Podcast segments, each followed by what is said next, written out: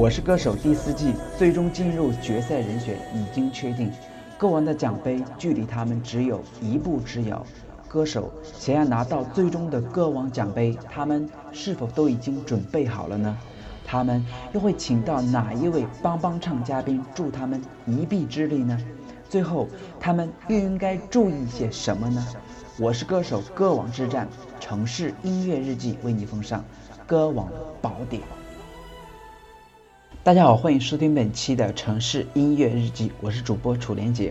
那么今天我们一如既往的关注《我是歌手》总决赛的歌王宝典。那今天的话只剩下我们的最后一位歌者了，那就是我们的情怀歌者老狼。那么看看这一次老狼请来的一个帮帮唱嘉宾，就不得不让我们下巴掉到地上了。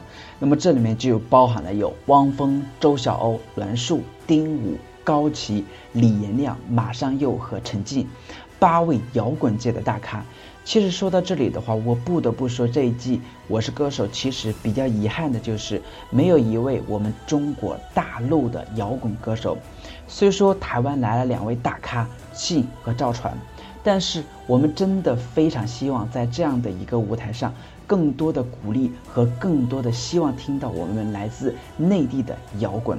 那么看到这一次老狼的这样的一个大的动作，我对于他的一个期盼值瞬间飙升了，感觉他真的是想让我们看到曾经那些在乐坛当中辛勤耕耘的人们给我们付出的那些辛苦的劳作，并且如果说我的猜想还是比较准确的话，我认为在我是歌手第五季的时候，汪峰参加的可能性会非常的大。那么这个也是他这次过来试水的一个原因吧。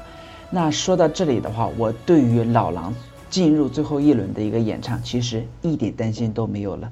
只不过我希望老狼在最后一轮的一个演唱的时候，不要掉链子，因为第一轮的时候你表现的非常的厉害了。